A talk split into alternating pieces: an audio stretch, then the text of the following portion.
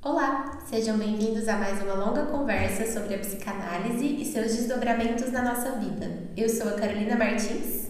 Eu sou a Roberta Rodrigues e o episódio de hoje é O que protege as nossas crianças?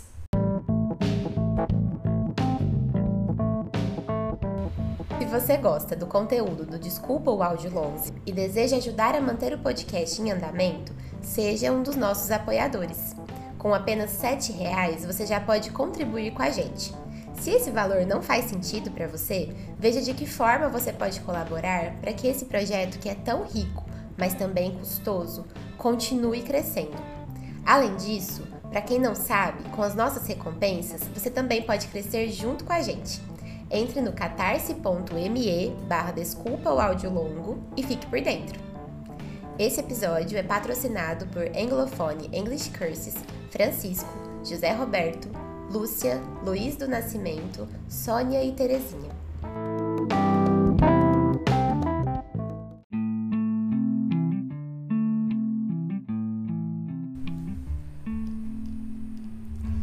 Vivemos nas escolas partes significativas de nossas vidas. Não apenas porque são lugares onde passamos grande parte do tempo quando crianças e adolescentes, mas também pelo grau de complexidade das relações que ali se estabelecem. Isso significa que, por um lado, é na escola que construímos sonhos, amizades, amores, planos. Por outro, é lá também que podemos viver experiências de muita dor e sofrimento, e tantas vezes de violência. A gente acha importante lembrar aqui que nem toda violência é explícita, denunciada, divulgada. Algumas são silenciosas e deixam marcas profundas. Mas aparentemente precisamos da violência que grita e se escancara em fotos e vídeos para nos dar conta de que, como disse Viviane Mosé, a escola é um pedaço do mundo e a escola está sofrendo o que o mundo está sofrendo. Temos sido constantemente assombrados por notícias de violência e massacres em escolas. O que antes habitava nosso imaginário social brasileiro por meio de filmes e histórias de outros países aparece cada vez mais na realidade externa, concreta e um tanto quanto assustadora. Afinal, fica difícil confiar em deixar nossas crianças nas escolas quando a ilusão de segurança é quebrada de forma tão brusca. Mas espere, estamos dizendo que a segurança é uma ilusão? Que é possível fazer para nos sentirmos um pouco mais seguros? Um policiamento maior nas escolas resolveria a questão? Que efeito tantas notícias tristes têm tido sobre nós? O que motiva alguns indivíduos a vestirem uma roupa de herói do mal e o que nos instiga tanto nesse tipo de personagem? Porque, enquanto sociedade, temos assistido e compartilhado tanta espetacularização da vingança e da violência. Há diferenças entre como tudo isso acontece nas escolas públicas e privadas? Como tornar a escola um lugar que atenda nossas necessidades não só de educação, mas também de pertencimento? São muitas perguntas difíceis, a gente sabe, mas vamos tentar pensar sobre elas? Para nos ajudar a pensar sobre tantas questões difíceis, convidamos uma profissional querida e competente que generosamente topou estar aqui hoje. Maria Emília, no tempo de um áudio, conta pra gente quem é você. Olá, muito obrigada por essa, por esse momento, né, por esse momento de encontro para falar de uma coisa que eu acho tão importante e que na verdade me causa um grande prazer não falar da violência, mas poder tratar dessa questão escolar. Bom, eu me formei em psicologia em 85 e durante os estágios, a creche e a escola me fisgaram. Como eu gostava de estar lá junto das crianças, né? Assim, na verdade, eu fui, eu fui criada numa cidade muito pequena e brincar era o nosso cotidiano. A gente só ia para a escola quando a lei falava que tinha que ir, né? Não tinha pré-escola, educação infantil, nada disso. E aí eu comecei a trabalhar num projeto é, de eh, voltado para a educação infantil. Fui trabalhar como educadora infantil. A princípio foi no Colégio Ricardo Misson, aqui em Uberaba, numa equipe multidisciplinar. Isso foi fundamental na minha vida. Eu tinha eu de psicóloga, uma arte educadora, tinha uma alfabetizadora uma e duas pedagogas. Então, a proposta era construir uma proposta pedagógica. A ideia era essa, construir uma proposta pedagógica. Só que mudou, a, a, a, essa escola era vinculada ao FIUB na época, né? Universidade de Uberaba hoje. E mudou a, reitoria, o reitor, e houve uma mudança no projeto. Disso surgiu, então, a Escola Criativa. Nós fundamos a Escola Criativa e lá, então, continuamos o desenvolvimento dessa proposta. É, eu continuei como educadora infantil e é curioso é que todo mundo tinha a, a proposta de trabalhar por idades segmentadas, né? Turma de 4 anos, turma de 5, turma de 6 e a gente misturava as idades. Então eu já fui formada ali naquele ambiente heterogêneo para a diversidade, que desestabilizava totalmente, porque eu não tinha como preparar uma coisa só para levar para as crianças. Eu vivi nesse contexto por muitos anos. Depois passei pela coordenação da educação infantil e as brincadeiras criadas pelas crianças é o que mais me atraía. Disso então surgiu a minha dissertação de mestrado, que é chama Culturas Infantis, um estudo criado, um estudo sobre as brincadeiras criadas pelas crianças numa perspectiva sociocultural. Eu fui estudar isso. O que, que acontece quando as crianças estão entre elas e não tem adulto por perto para comandar nada? E depois disso surgiu a, a, ideia da psicopedagogia, porque tinha na escola aquelas chamadas, né, tão famosas dificuldades de aprendizagem, e eu fui pesquisar isso, o que, que é isso, para ampliar a minha ação né, na escola. E eh, fiz o curso, e ao começar o atendimento né, com as crianças, eu fui me deparando que eram menores, a, a, a, o ramo ali, onde que era o problema de aprender, era bem menor do que as dificuldades emocionais. Então não era de metodologias, não, era dificuldades mais profundas. E eu comecei a atender. Né? Eu não planejei isso, eu fui, fui encontrando esse caminho. Né? E atualmente, então, eu trabalho na clínica, é, faço parte do GREP, Grupo de Estudos Psicanalíticos de Uberaba, e também trabalho na, na mesma escola. Eu não mais faço parte da, da, da, da sociedade da escola, né, dos sócios da escola, não sou mais dona da escola, mas eu continuo vinculada na formação de professores. É isso. É tão gostoso essa parte do podcast que a gente acompanha o percurso, é. que vai, vai fazendo sentido, né? Assim, você falou da sua infância, do, né, do brincar, e aí depois você se viu ali também querendo estudar isso. Fiquei pensando que equipe boa que você tinha, hein? Muito, muito. Muito boa, porque era, era, os nossos encontros eram às quartas-feiras. Então, à tarde, a gente ia, ia receber as crianças. Né? A escola começou muito pequenininha, eram quatro turminhas só. Uma, duas turminhas de crianças de dois, três anos, depois de quatro a seis, era só a minha turma, e uma turminha de alfabetização. Então, de manhã, a gente estudava em equipe. Então, era para a gente construir, a gente chamava de oficinas pedagógicas, né? É, pegava um tema, então, por exemplo, música, a importância disso na educação da infância. E aí a gente construiu uma, fazia atividades, é, hoje em dia chama workshop, né? E, e entre nós, para a partir daí cada um recriar lá junto com as crianças, né? No, é, na parte da tarde. Então era muito vivo isso, porque cada uma vinha com uma formação diferente. E isso a gente cutucava umas às outras, né? Porque trabalhar na heterogeneidade significa trabalhar com uma grande imprevisibilidade. Eu não podia planejar tudo, não tinha como. Tinha criança de 4, tinha criança de 5 e de 6, né? E, e, assim, os pais falavam assim, você é doida? O que, que, é isso, né? O meu filho de 6 vai, o que, que ele vai fazer perto de um de quatro? Como se a nossa vida fosse segmentada, se eu vivesse apenas com pessoas iguais. Primeiro que não existe isso, né? A nossa vida é múltipla, a gente vive numa multiplicidade. A escola não pode ser diferente disso. Então, essa, essa é, é, foi uma proposta muito rica, muito interessante. É como se fizesse assim com o meu olhar, né? Desse uma sacudida mesmo, no que dava para, no que, que eu esperava encontrar nas crianças e o que eu realmente encontrava. Nossa, tô aqui pensando que o quarto marrom, pra, pra mim, é uma das melhores partes dos episódios. A hora que a gente escuta a trajetória das pessoas que estão aqui com a gente, é, é sempre tão inspirador. E, e eu tava pensando aqui, na verdade, com isso que você acabou de falar, é, que para fazer isso, de poder criar e até às vezes improvisar por conta do que é percebido a gente precisa estar muito seguro, né? E talvez até indo já um pouco para o nosso assunto, o que eu tenho visto muito em relação à educação é como os, os profissionais das escolas têm se sentido inseguros. E aí, quanto mais inseguro, mais rígido a gente fica. E assim, queria ouvir um pouquinho de vocês, o que, que você pensa disso? É, porque na tentativa de se proteger, a gente tenta, né? A, a, a ideia é assim, onde, que, onde é que eu alcanço um porto seguro? Né? E diante dessa perspectiva aí da, das escolas, dessa violência que tem nos assustado muito, porque é, é, eu até fui olhar, né, nós tivemos em 20 anos 25 ataques, 46 mortes e 93 feridos. Esses dados são do Instituto Sou da Paz. E só nos últimos seis meses, sete ataques.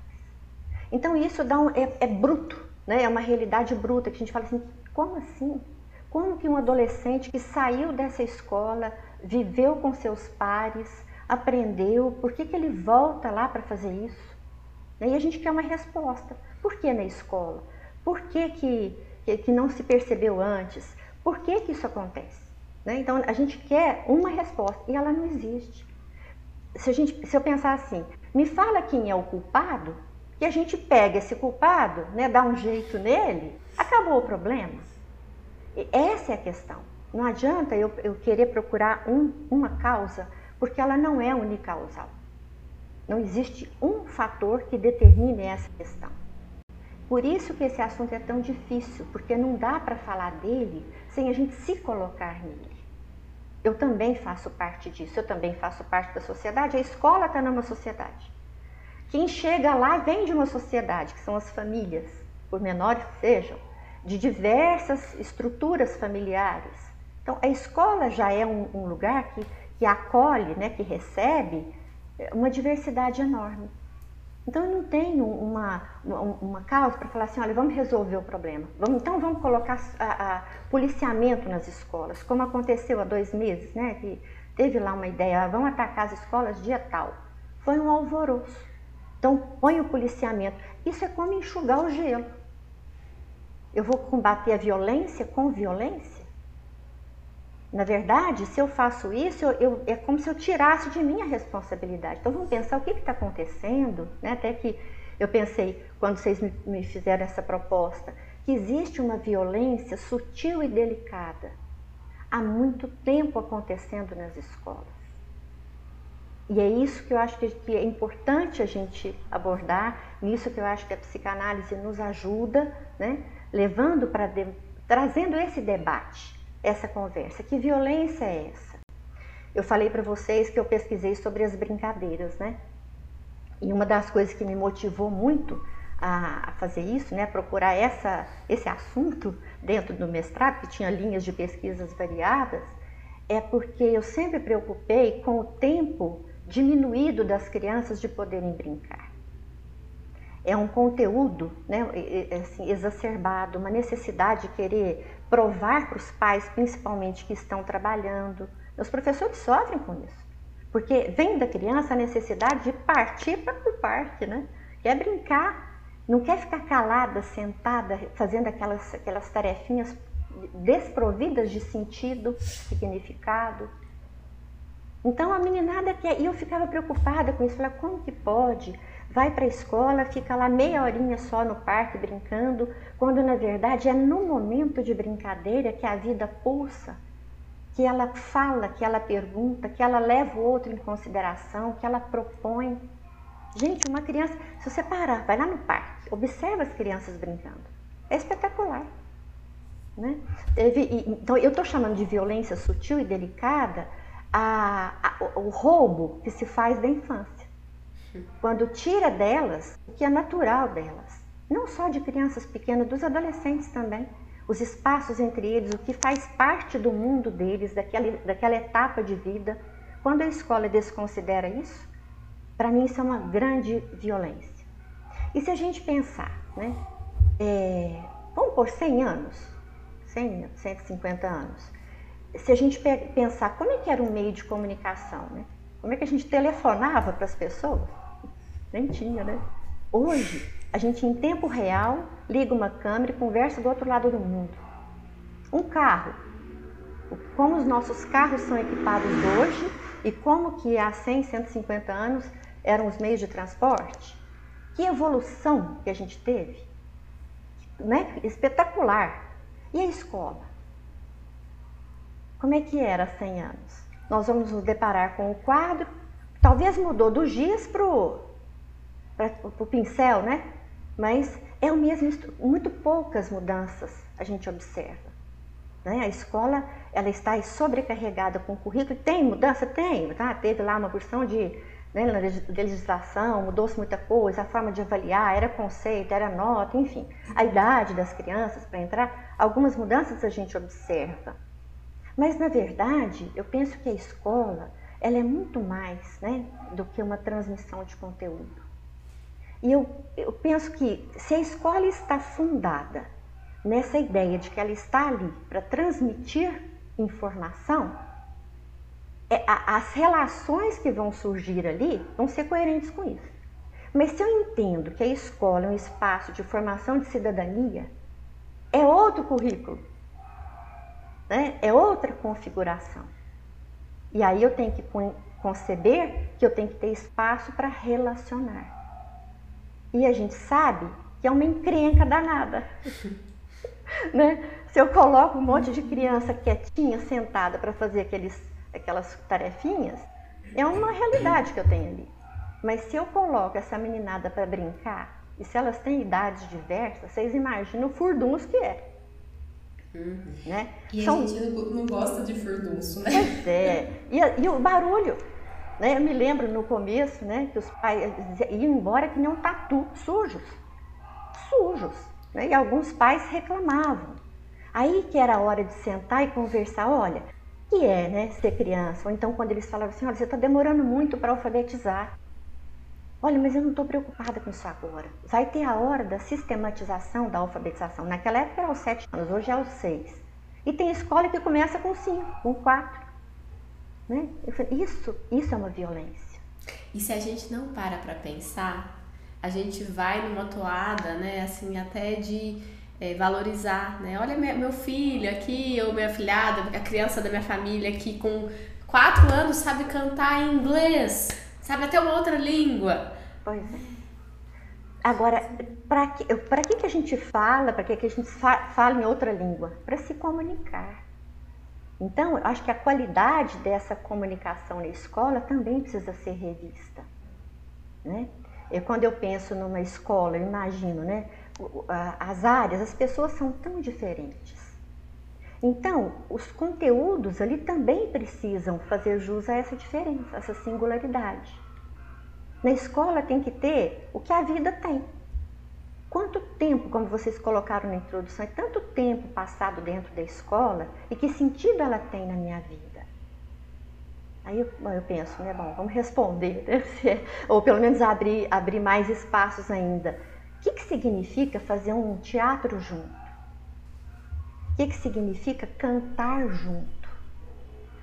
Então, um pequeno coral, uma, qualquer coisa, não precisa ser nada tão elaborado. O que, que significa jogar junto? Tudo isso é, é, que eu falo que é formação de cidadania, cidadania, porque tem a minha, tem o meu desejo, mas tem o desejo do outro. Tem a minha vontade, tem a vontade do outro. Né? Tem as, a, a, os confrontos meus e dos outros que vão ali ter um embate. E aí isso vai ser trabalhado, isso vai ser vivido. Em, em, é, confrontos podem gerar encontros. Chega-se a um acordo. Eu, eu lembro de com as crianças lá no parque, né? É, na época da uma, uma, guerra que teve, né? E aí os pais pediram então para a gente impedir que as crianças levassem arma na escola, como se isso adiantasse, né? Alguma coisa, porque eles estavam ouvindo sobre isso e lógico que isso ia aparecer na brincadeira, né? Bom, aí os pais, entre eles, ninguém vai deixar levar arma na escola, né? Brincar com aquelas nerf, aquelas coisas. O que que acontecia? Tem, tem, tem, O dedinho. Né? Aí eu falava para os pais, olha, vem cá, olha o que está acontecendo. E eles iam brincar de, de, guerra. Como é que era uma brincadeira de guerra? Ó, a gente vai fazer a guerra. Eu te atirei. É sua vez de morrer. Deita aí, eu te matei. Não, passou de raspão. Não, mas aquela vez eu, eu te matei, é, foi a minha vez e eu morri, agora é sua vez de morrer. Então tá, então eu morri. Agora é minha vez, agora é sua vez. O que, que tem de violento nisso? Eu não enxergo violência nisso. Eu enxergo uma brincadeira. E na verdade, o assunto guerra estava acontecendo. Estava presente esse assunto. E as crianças, lógico, elas retratam na brincadeira o que elas escutam, o que elas imaginam, o que faz parte né, do mundo delas também. É o contrário, na verdade, né? É pouco violento. Eu tô muito arrebatada, Maria Emília, por uma, por uma frase que você disse agora mesmo, que é na brincadeira que a vida pulsa. É, achei tão bonito. E, e, eu acho que, que é isso que estava acontecendo. A vida estava pulsando e pulsando a ponto de poder dar lugar para uma coisa que eles claramente estavam vendo que estava angustiando os adultos também. Hum.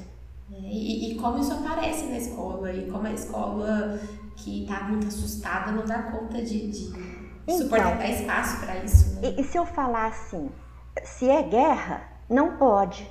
Se é para brincar de violência, não pode. Eu fecho a questão. Na verdade, se eu parar e falar assim, o que está acontecendo? Deixa eu observar, o que, é isso que eu estou vendo aqui? Eu não vi crianças brigando, eu vi crianças brincando, né? Quanto isso, isso no pátio, na, na hora do recreio, se você simplesmente estiver ali, o adulto estiver ali só para acompanhar as crianças, já é um grande feito, já é um ato antiviolento. Deixar que, que a vida aconteça, deixar que a infância aconteça, é um direito das crianças. Agora, se eu entendo que a infância, né, se eu, se eu entendo que a criança não sabe nada, que ela só vai saber o que eu ensinar, aí a relação é uma. Mas se eu entendo que a criança já sabe muita coisa e que ela, ela cria muita coisa e eu preciso fazer, fazer isso aparecer, aí sim. Né? Porque tem o saber de um, o saber de outro, de outro, de outro, de outro. Eu, eu me lembro, essa me marcou muito uma, é, na, na, minha pesquisa do mestrado, né? uma brincadeira que era lá no pátio, né? eu, eu chamava Perde a Vida. E aí elas falaram, vamos brincar de perde a vida? Eu, lógico, eu estava no auge da pesquisa, né? Eu falei assim, me conta como é que é. Eu, pode ficar olhando. Eu fui olhar. Era um tanque de areia, redondo, grande. E para a areia, é, ela estava cercada por uma mureta, né? De, de cima, assim, um, um cercado, e ali dentro a areia. E ali naquele espaço que era grande, era redondo, tinha um escorregador e dois balanços. E eu fiquei olhando. As meninas andavam nessa é, nessa beiradinha desse tanque, né? Andavam em volta e de repente elas caíam, saíam de lá. E ela falou: saiu, saiu. Eu falei: me explica essa brincadeira que eu achei muito interessante. Eu falei: é o seguinte, foi a Juliana que inventou. Então ela é a dona da brincadeira. É assim, a gente vai andando nesse murinho. Você tá vendo que ele é estreito? Falei: tô. Então, que cair perde a vida. Falei: ah, tá certo. Aí, mas não é só isso não. Quando o balanço vem, imagina que uma, uma outra criança esteja balançando, então eles estão passando nesse, nessa mureta, né? Desse, desse canteiro. Se o balanço vem, bate na gente. Então a gente tem que esperar o balanço passar e depois a gente passa. Tem que ser esperto. Eu falei, nossa, mas é muito interessante mesmo. E fiquei lembrando quanto que a gente já estudou, né? Na psicomotricidade, das relações espaço-tempo, e eu estava vendo tudo aquilo ali acontecer. E nenhuma professora falou, vamos trabalhar. Não. As crianças estavam soltas, livres, e estavam ali, né, a mil da brincadeira delas. Aí, para instigar um pouco, eu falei assim: quem pode brincar? Quem pode brincar é mulher, porque foi mulher que inventou, mulher pode brincar. Ah, não sei não, porque é tão legal essa brincadeira. E se um menino, quiser? Aí eles se olharam entre eles e falaram assim: aí tem que pedir autorização. Pede autorização para Juliana. Se ela deixar, pode brincar. Aí eles passam a ser donos da brincadeira. Depois de ver ali, eu fui pensar, porque eu estava fazendo uma pesquisa aí, fui nas categorias lá, da, né, faz parte do, do, do, do estudo, da pesquisa. Falei que interessante, né? Tem ali, naquela brincadeira, tudo que tem numa sociedade. Eles se organizam, tem alguém que cria, alguém que lidera, alguém que é liderado. E, e funciona muito bem. Depois eu perguntei para a professora: Você já brincou de perde a vida? Ela falou: O que, que é isso? Eu falei: ó, Dá uma olhada lá, que tem um monte de criança criando um monte de brincadeira muito interessante. Isso é conteúdo. É isso para mim é conteúdo da educação infantil. Isso é currículo. Nossa, tá fazendo tanto sentido te ouvir. É, como eu nunca trabalhei na educação diretamente, né? Acho que na faculdade, né, tinha algumas é, experimentações assim, mas eu não tive tanto essa experiência. Mas eu atendo muita criança e, e tô te ouvindo, né, falar e eu fico aqui pensando na mudança que eu tive, na minha forma de trabalhar com as crianças também, né? Que Hoje eu tenho saído das sessões com as crianças suada, e ele suado, e a gente brinca, e a sala de análise vira tanta coisa. E muitas vezes, assim, eu vou demorar depois para perceber o que, que foi que a gente estava brincando, o que, que tinha de sentido ali, é... mas que num momento mais inseguro, eu acho que a gente fica muito preocupado com o conteúdo, com o interpretar, com o saber o que está acontecendo. Né? E eu fico pensando, né, voltando agora para a educação, como que a gente poderia fazer mais essa escola do brincar, essa escola uhum. da cidadania? O que, que, que falta? O que, que a gente precisa fazer para que isso possa ser mais real na nossa vida, né? Porque não é o que a gente vê. A gente vê um crescente de conteúdo, de foco no vestibular, no foco em é, saber, um saber que não é conectado com o que a gente, se a gente for pensar no Bion, né, que ele traz o pensar conectado com uma experiência emocional, uhum. né, que o pensar ele precisa primeiro de uma experiência emocional e não o pensar racional. Uhum. Então, eu acho que aí a gente entra naquela questão, né, que quando eu fui pensar esse assunto, falei, será que a violência começa quando o atirador chega atirando? Então, eu penso, né, que existe uma violência quando não quando está o atirador chega, muito antes disso, o que, que aquele espaço significou ou não significou para quem esteve lá. E isso que você estava dizendo, eu acho que cabe com essa ideia de que a escola vive muito a, a não a formação do, da, da criança e do adolescente, do jovem, mas da informação. Se eu penso que a escola seja um espaço para informar, o meu vínculo é, é me preparar a aula. Deixa eu ver o que, que eu vou dar, como é que eu vou usar, que estratégia eu vou usar, como é que vai ser a minha didática. Eu vou por aí. Mas se o meu vínculo, né, se eu penso na formação, o meu foco é quem vai ouvir aquilo. É para quem eu vou dizer. O que eu vou dizer para quem e de que jeito. Então eu vou pensar é no meu aluno, é no meu jovem, é ali, é, ele é o foco. E lógico, gente, os conteúdos, hoje em dia, então, com, a, com, com toda essa questão tecnológica, nem para. Os conteúdos já estão ali. Eu não preciso ir na escola por conta dos conteúdos. Eu preciso ir na escola para ver sentido nos conteúdos. Até a gente grande, né? A gente estava no grupo hoje e uma das, das meninas, a gente faz um grupo de estudos nosso, uma das meninas estava falando que estava num grupo que ela está detestando porque ela senta lá e a pessoa que está coordenando o grupo só lê. E aí, quando começa a ter uma discussão, vira e fala assim: não, não, nós estamos perdendo tempo, nós não vamos acabar de ler isso aqui. e, e ler por ler, a gente dá conta. Então. Algumas vezes de ler sozinho. Sim, exatamente. E agora tem até aquele. Como chama, gente? É um, um chat. Chat GPT. GPT. Isso. Eu tava pensando exatamente é. nisso na hora que você tava falando. Aí então você clica lá, ele te dá uma dissertação perfeita, né? Aí uma professora até eu estava conversando outro dia, falou assim, o que, que vai ser o futuro da escola? Eu falei, oba, quem sabe, quem sabe, sem, não tendo que fazer o trabalho desse jeito, nós vamos poder conversar sobre o sentido que tem os conteúdos. Nossa, que contorno que você deu agora para uma questão que eu tava sendo uma encrenca para mim. Eu, é. eu, eu tô numa pós-graduação e o chat GPT tá chegando acho que em todos os lugares, né? Eu vejo as pessoas falando disso na faculdade, na pós-graduação. Imagino que na escola deve ter um, também um monte. E, eu estava conseguindo olhar para isso só como um, mais, um, mais um problema, né? Assim, é, que veio para atrapalhar. Mas a partir do momento que ele surgiu, nós lá na pós estamos discutindo se o método de avaliação que a gente faz é cabível ou não. Então talvez isso possa trazer é, esse questionamento.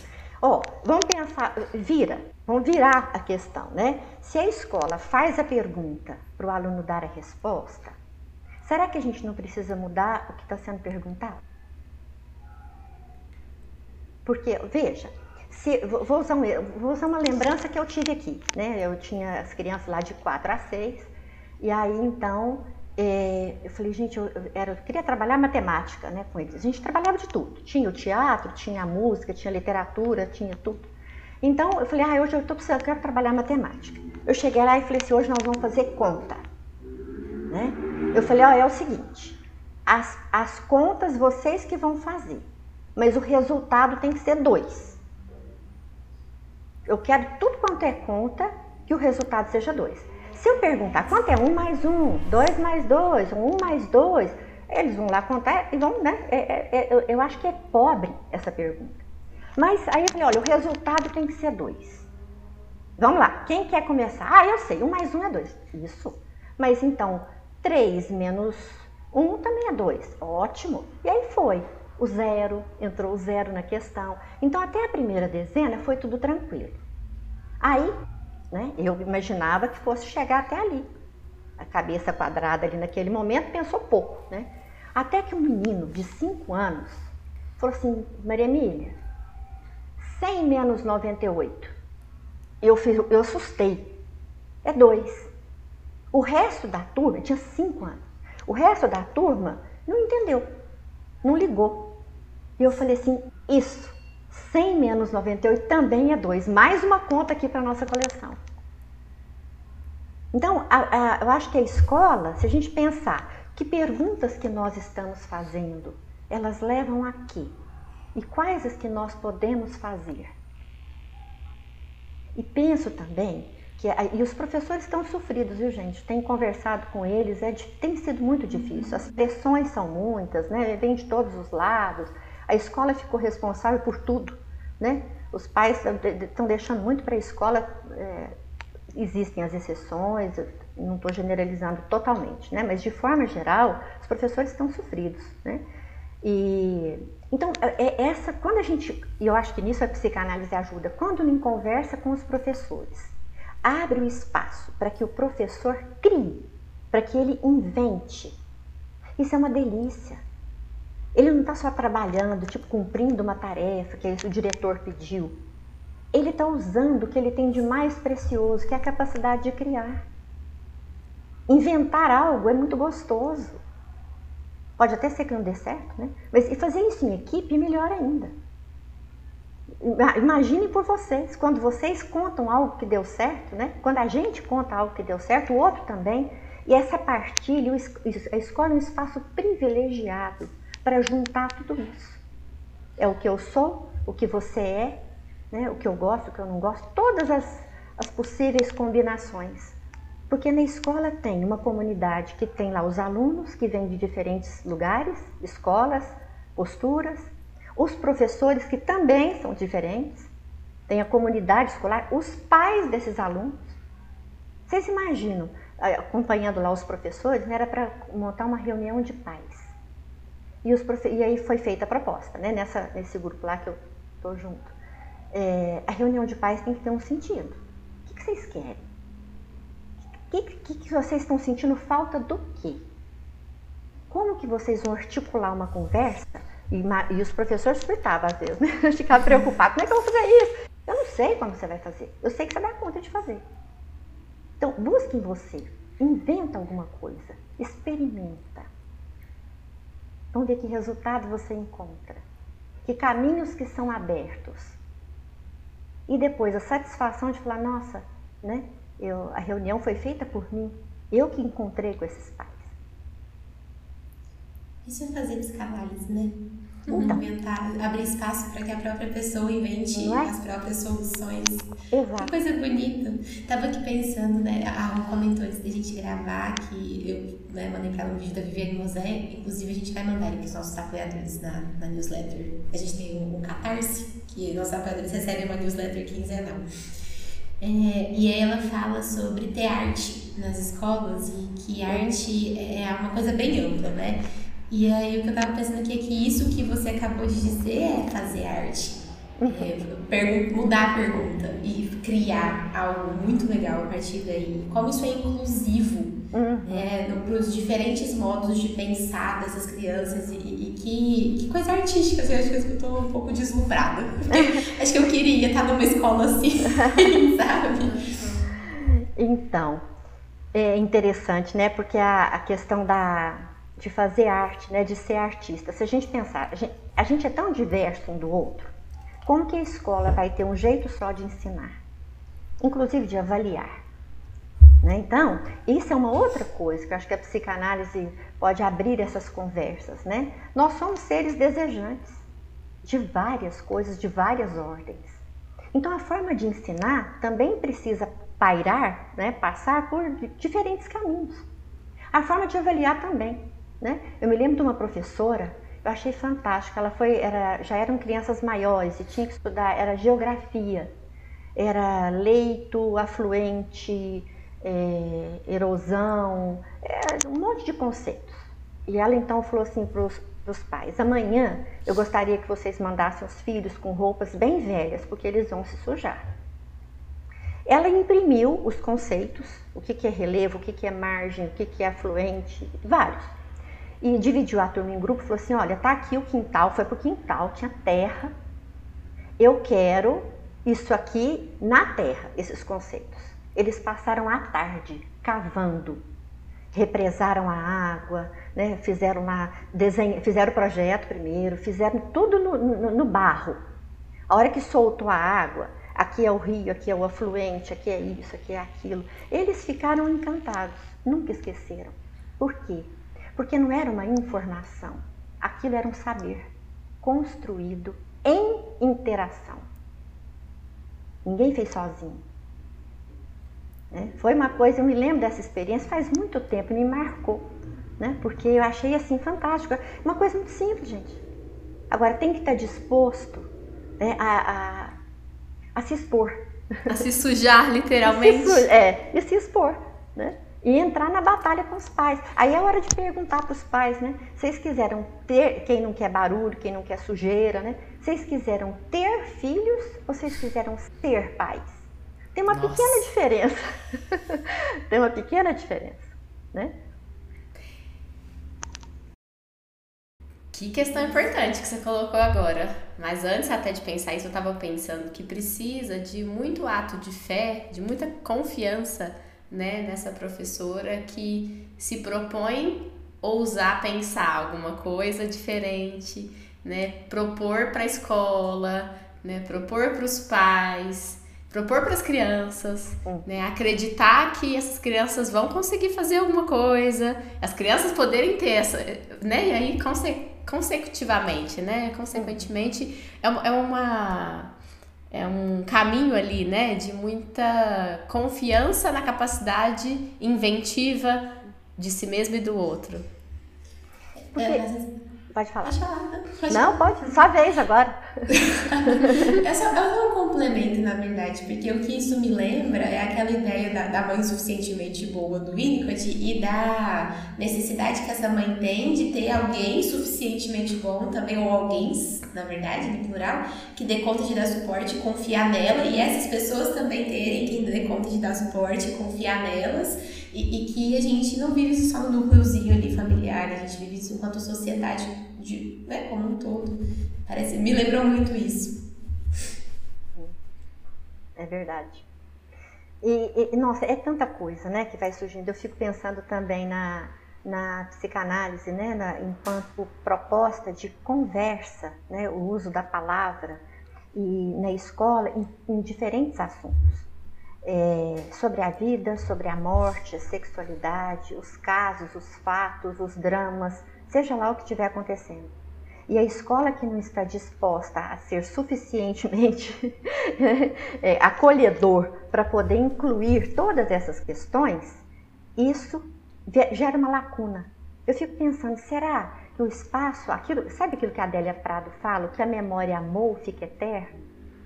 O espaço escolar, o cotidiano, as histórias que ali acontecem, se aquilo é sagrado, se aquilo fica algo tão importante, não vai ser atacado.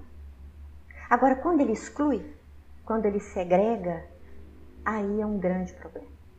Porque é, suponhamos que, que venha um jovem, né, um adolescente de uma família muito desestruturada, onde ele não tem espaço para existir.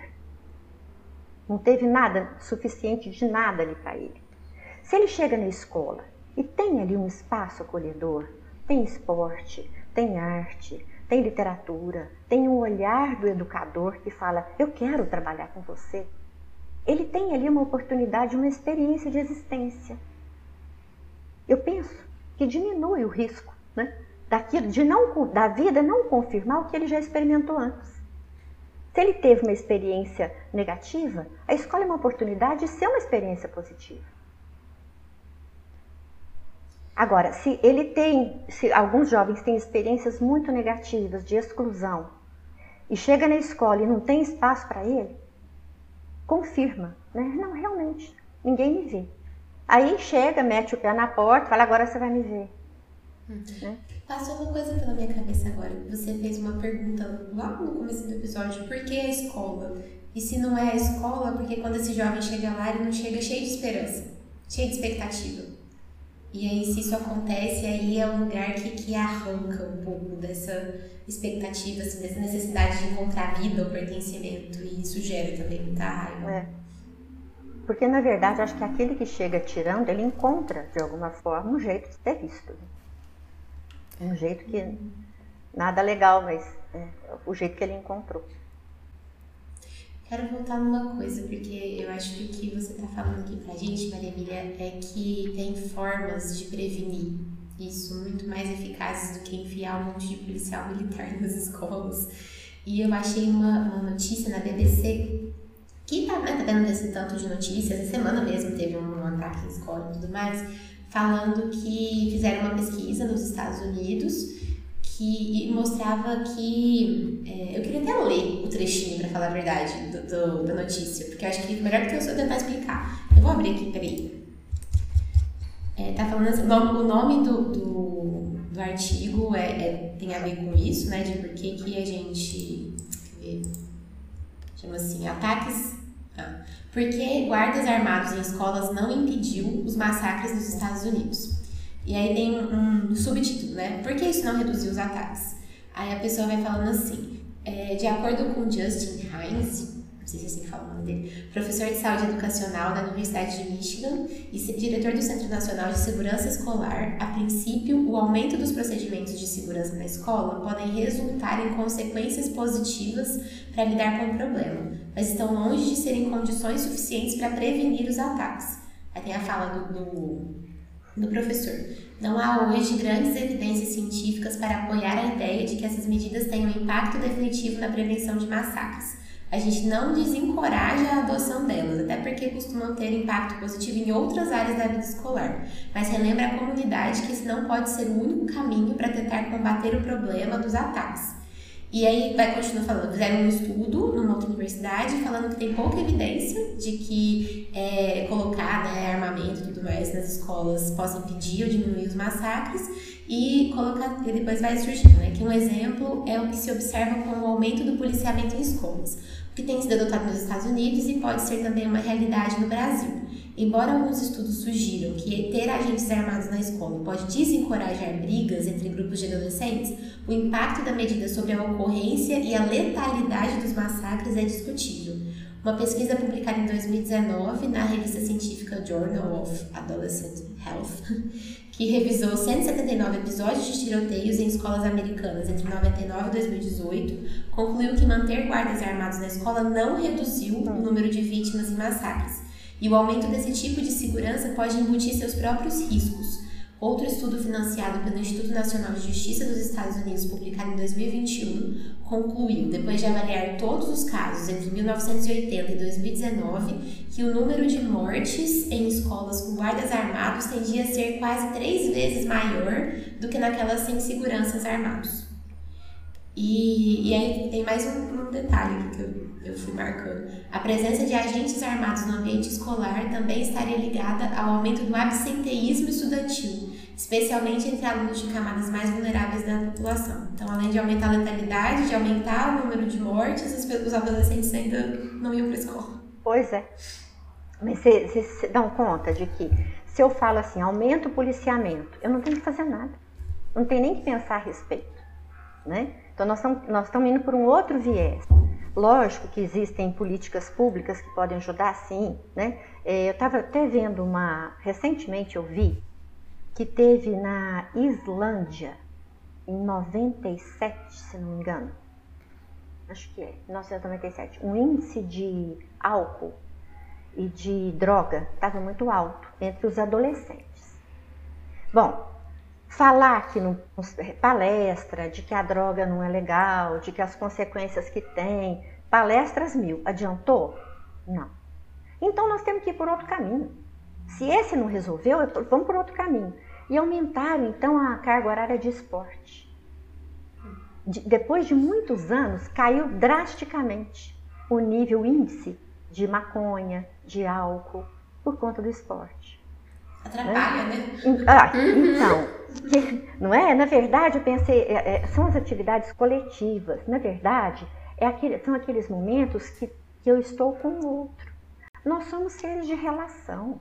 Nós já nascemos de uma relação, vivemos numa, nas entranhas de alguém, da nossa mãe, até sair precisando muito, né, numa, numa dependência total, até a gente poder falar assim, agora eu cuido de mim. E olhe lá, hein? Então nós somos seres de relação. Né? O meu orientador ele tinha uma frase bonita, né, um pedacinho que falava assim: nós, além, os animais agem com uma, uma, uma resposta né, reflexa. O ser humano não.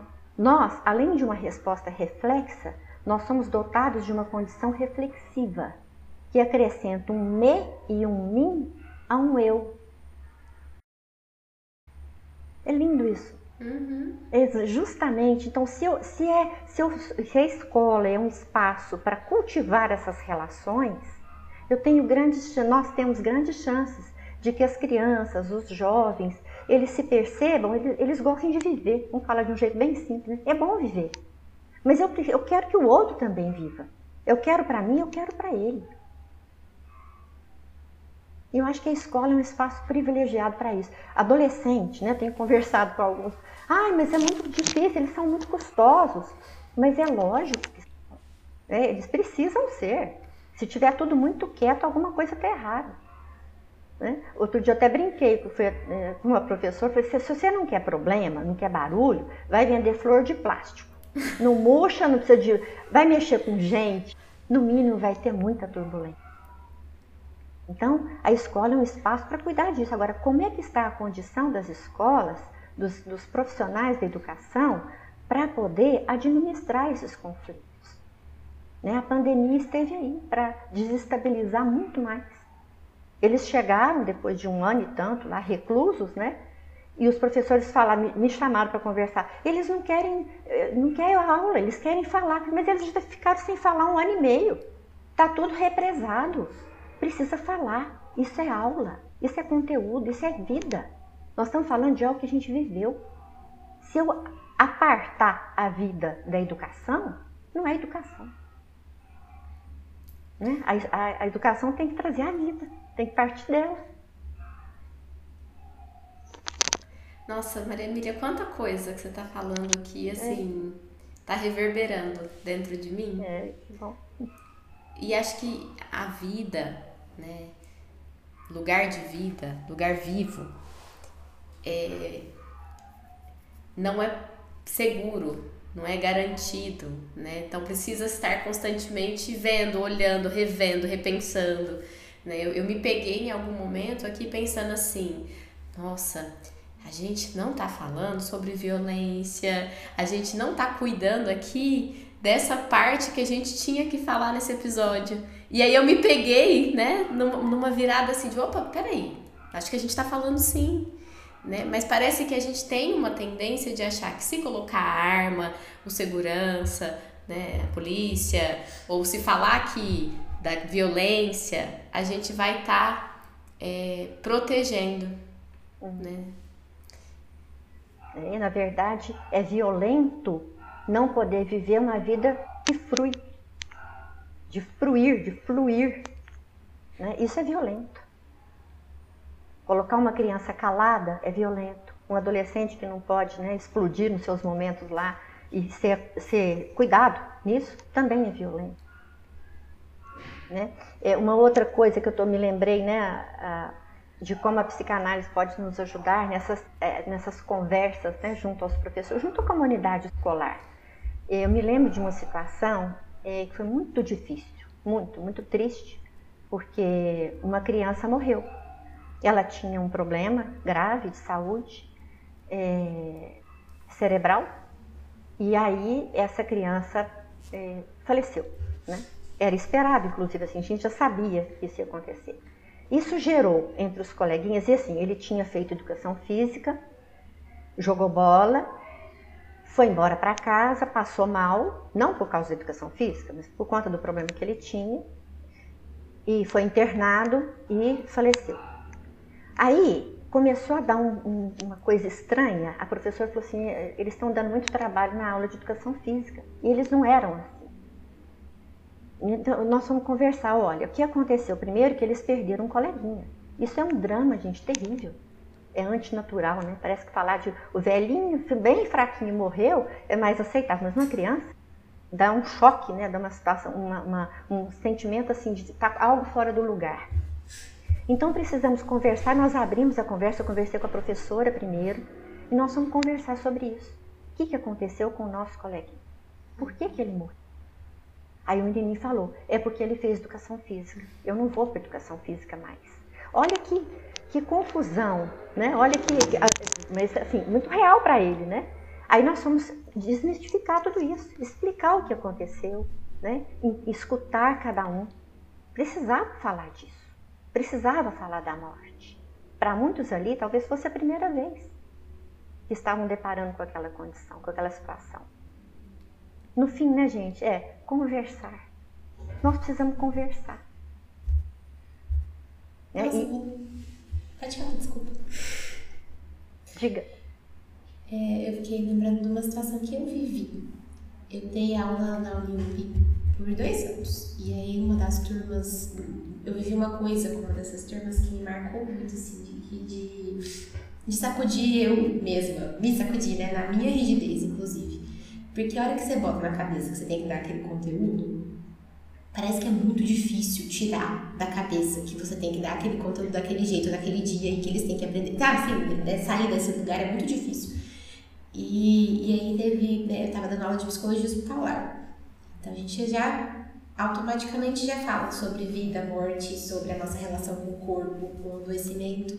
E aí, uma das aulas, é, agora eu não consigo lembrar certinho que, que era o ponto, mas a gente estava falando sobre luto e um dos tópicos era é, o atendimento psicológico de pessoas que tentaram suicídio e estão internadas no hospital. Essa era uma conversa. E aí tava lá eu querendo começar a falar disso, já é um assunto super, né, é, que mexe com a gente e tudo mais. Aí de repente eles começam a falar da, da, do quanto o suicídio dolorido, não sei o que, a aula era online. Todo mundo com as câmeras desligadas, inclusive, essa era uma coisa que, que Nossa, eu não gostava. E aí uma ligou a câmera e falou assim, Carol, a gente precisa falar do negócio. Tem um amigo nosso que suicidou no ano passado. E aí começaram, começaram, começaram, interrompi, os, até tirei os slides, começaram a falar, falar, falar, falar. E aí chegou no final, ela virou, essa que abriu a câmera, virou e falou assim: Eu precisava fazer isso, porque a gente não tinha conversado disso em sala de aula até hoje. E aí você vem com esse papo de suicídio, aí, não, aí foi demais. Aí a gente não deu conta de não falar sobre. E, e assim, né, são estudantes, adultos, é, que estão ali, né, no, no, no, no era estudante da turma da noite, Inclusive, não mentira, eles eram de manhã, mas eles trabalhavam à tarde, tinha um monte deles trabalhava, assim, tinha, tinha uma vida adulta acontecendo ali já. Mas tinha um assunto que estava tão pesado, e aí depois, à medida que a gente foi conversando sobre isso, eles foram falando de outras coisas que foram atrapalhando as relações deles ali, né? Enfim, não vou entrar em tanto detalhe, mas não tinha tido espaço para falar daquilo até hoje, tinha um ano então, que ele tinha suicidado. Então, o silêncio aí nesse caso, né, é violento, é uma violência. Uhum que fica pulsando e eu não posso falar disso. Por que não pode? Né? Uma coisa que aconteceu ali, que é de gente, está fazendo falta o colega, é um impacto muito grande, é um assunto doído. Eu vou ficar com isso grudado onde? O que, que eu faço com o que eu estou pensando, sentindo, ou não dando conta nem de pensar? Eu preciso do outro para me ajudar. E para ser muito sincera, terminou a aula, assim, eu tava super mexida, impactada, mas um dos pensamentos que tava na minha cabeça foi, putz, não dei conteúdo. Ah! não deu? Né? Quem disse? Putz, não deixei meu conteúdo sem vida, foi um conteúdo vivo. né? Outra coisa importante, né? Sobre, eu acho que é importante a gente levantar, apesar de não dar para ir a fundo nisso, é a questão da, das crianças que têm necessidades especiais e adolescentes também. Né? Eles também são cidadãos, também aprendem. E tem algumas situações que a escola precisa se munir para dar conta dessa situação, para poder olhar para essa situação.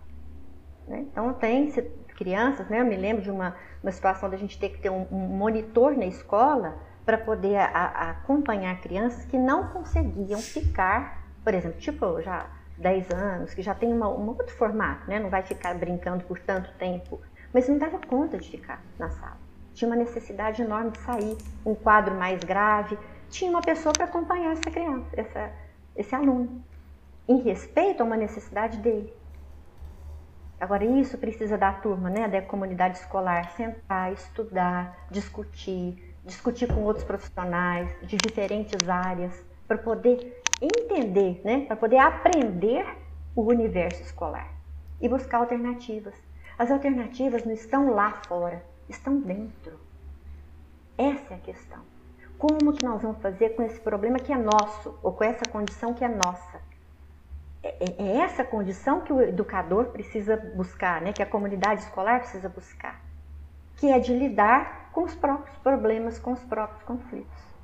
Pode ser que arranje uma, uma saída que não deu resultado? Ok, vamos procurar outra. Né? Mas acho que isso aí vai demandar mesmo aquela uma disponibilidade, uma escolha para lidar com gente. Vai dar um, uma desestabilizada grande. Né? Vou ter que lidar com muitos imprevistos, eu vou ter que me expor. Né? Vou ter que, que cultivar muito né, a minha condição de lidar com a vulnerabilidade, com o incerto, com o que eu não sei, e por aí vai.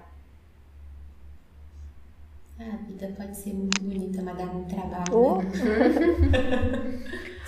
Ai, falei que a gente não gosta de encerrar a conversa. eu não quero, não. Maria Emília, a gente tem, a gente sempre separa uma frase para postar no Instagram na semana depois que a gente publica o episódio. Nossa, esse episódio, para mim, assim, a gente teria que postar várias. Porque foram. Eu queria pôr no outdoor, eu queria que as pessoas ouvissem muito esse episódio, porque cada frase que você trouxe, assim, daria pra gente aprofundar, sentir que tem tanto conteúdo, você trouxe tanta coisa pra gente de uma forma tão viva. E eu vou aproveitar isso que você está falando para lembrar as pessoas de serem generosas, as que estão escutando a gente, e compartilhar isso com mais gente, porque tem uns episódios que eu acho que acabam bastante nichados na psicanálise, na clínica. Tem uns episódios que eu acho que a gente tinha que pôr no outdoor, no alto-falante, você lá, no caso do outdoor, com a frase, para todo mundo escutar, para ver se movimenta alguma coisa, assim, porque até retomando uma coisa que você comentou no começo do episódio também, a, gente fala, ah, a sociedade, a sociedade, né? Você falou, a gente é parte da sociedade, né? A sociedade somos nós também.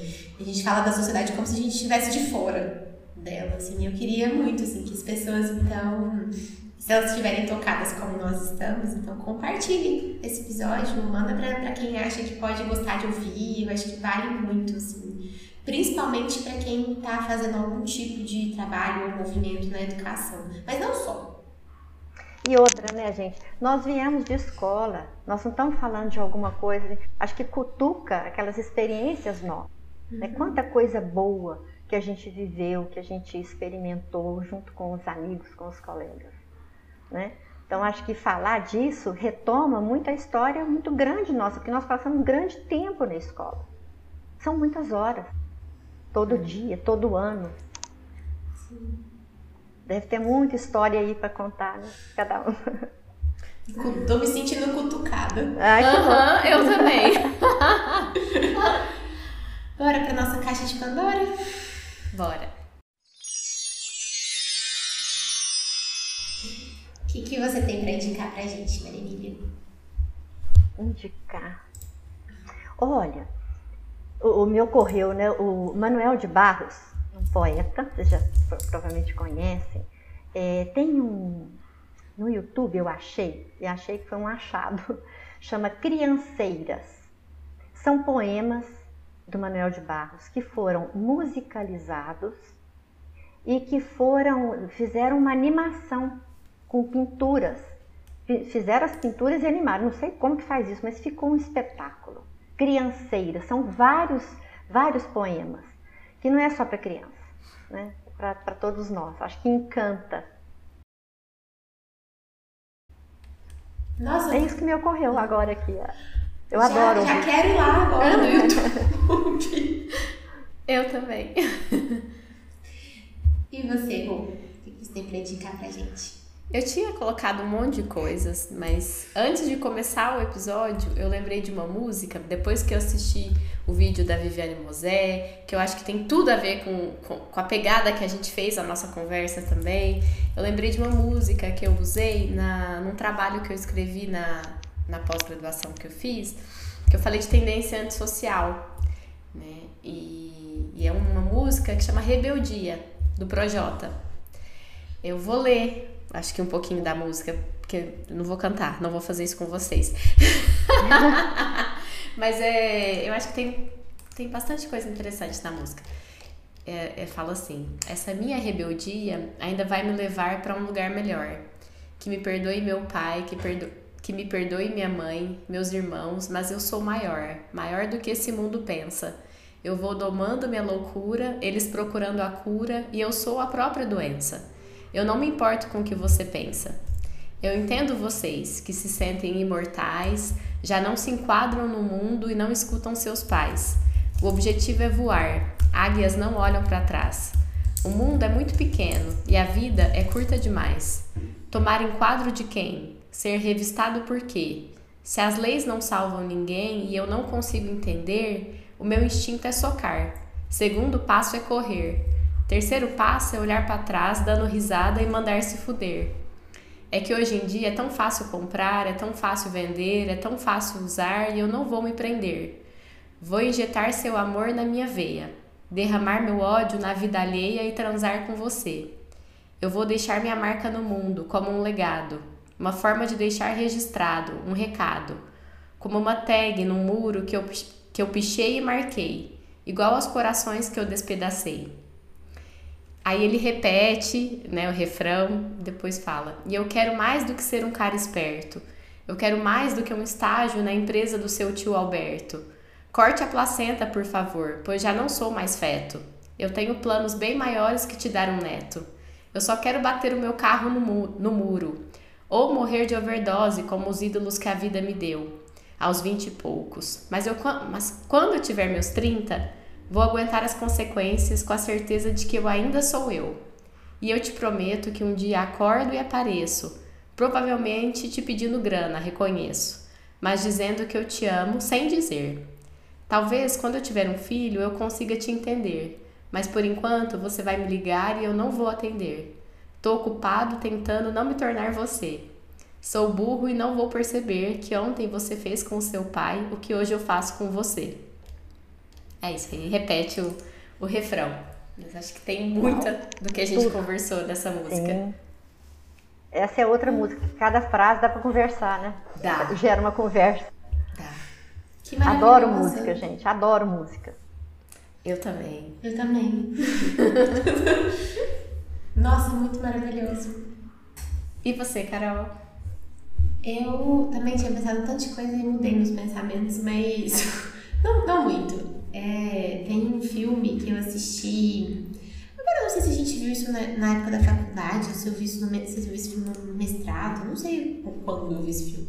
Mas ele chama Como Estrelas na Terra. Nossa, fantástico. É muito hum. bom, né? É, é, a história de um menino que tem dislexia e um professor que, que é, faz com ele o que a professora muito maluquinha faz com o outro do campeonato de, de cuspe.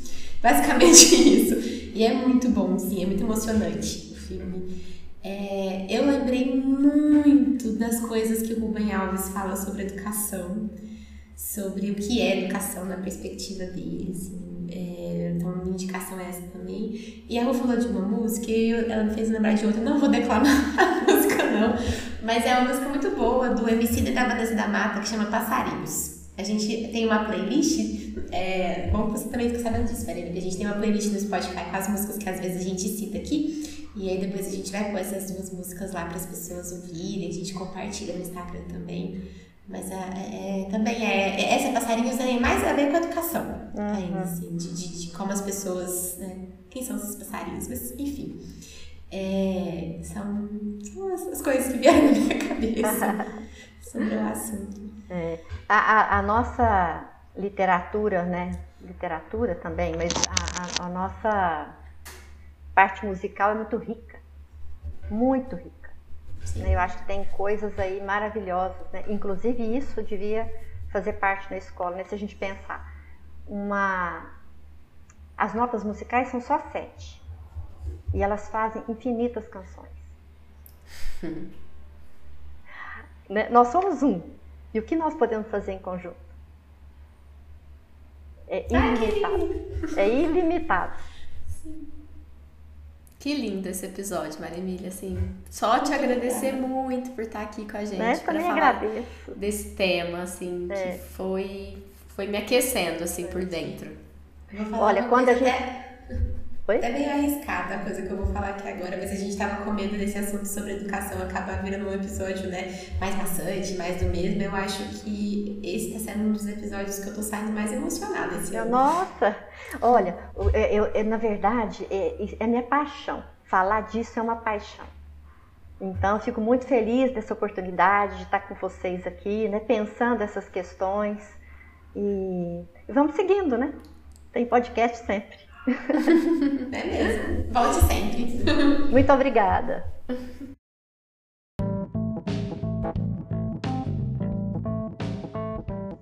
O áudio desse episódio foi editado por Guilherme Martins Pereira Alves. O roteiro é de Carolina Martins Pereira Alves.